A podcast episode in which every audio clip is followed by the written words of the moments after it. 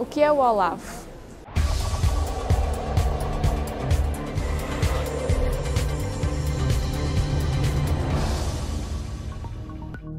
O Organismo Europeu de Luta Antifraude, OLAF, protege os interesses financeiros da União Europeia. O orçamento da União contribui para programas, projetos e investimentos que se destinam a melhorar a vida dos cidadãos da União Europeia. Se houver uma utilização fraudulenta das verbas do orçamento, se houver a falta de pagamento de impostos, direitos e cotizações, que são a base do orçamento, isso lesa diretamente os cidadãos europeus e o projeto europeu no seu conjunto.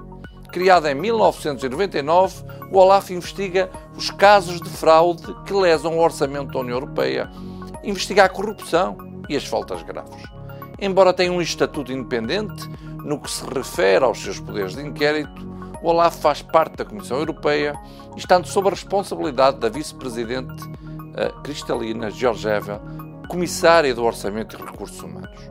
A missão do OLAF é tripla protege os interesses financeiros da União Europeia, investigando casos de fraude, corrupção e outras atividades ilegais, deteta e investiga factos graves ligados ao exercício de atividades profissionais dos membros e pessoal das instituições e organismos da União Europeia que possam dar origem a processos disciplinares ou até penais, e apoia as instituições da União Europeia, designadamente a Comissão, na elaboração e aplicação das políticas e da legislação antifraude.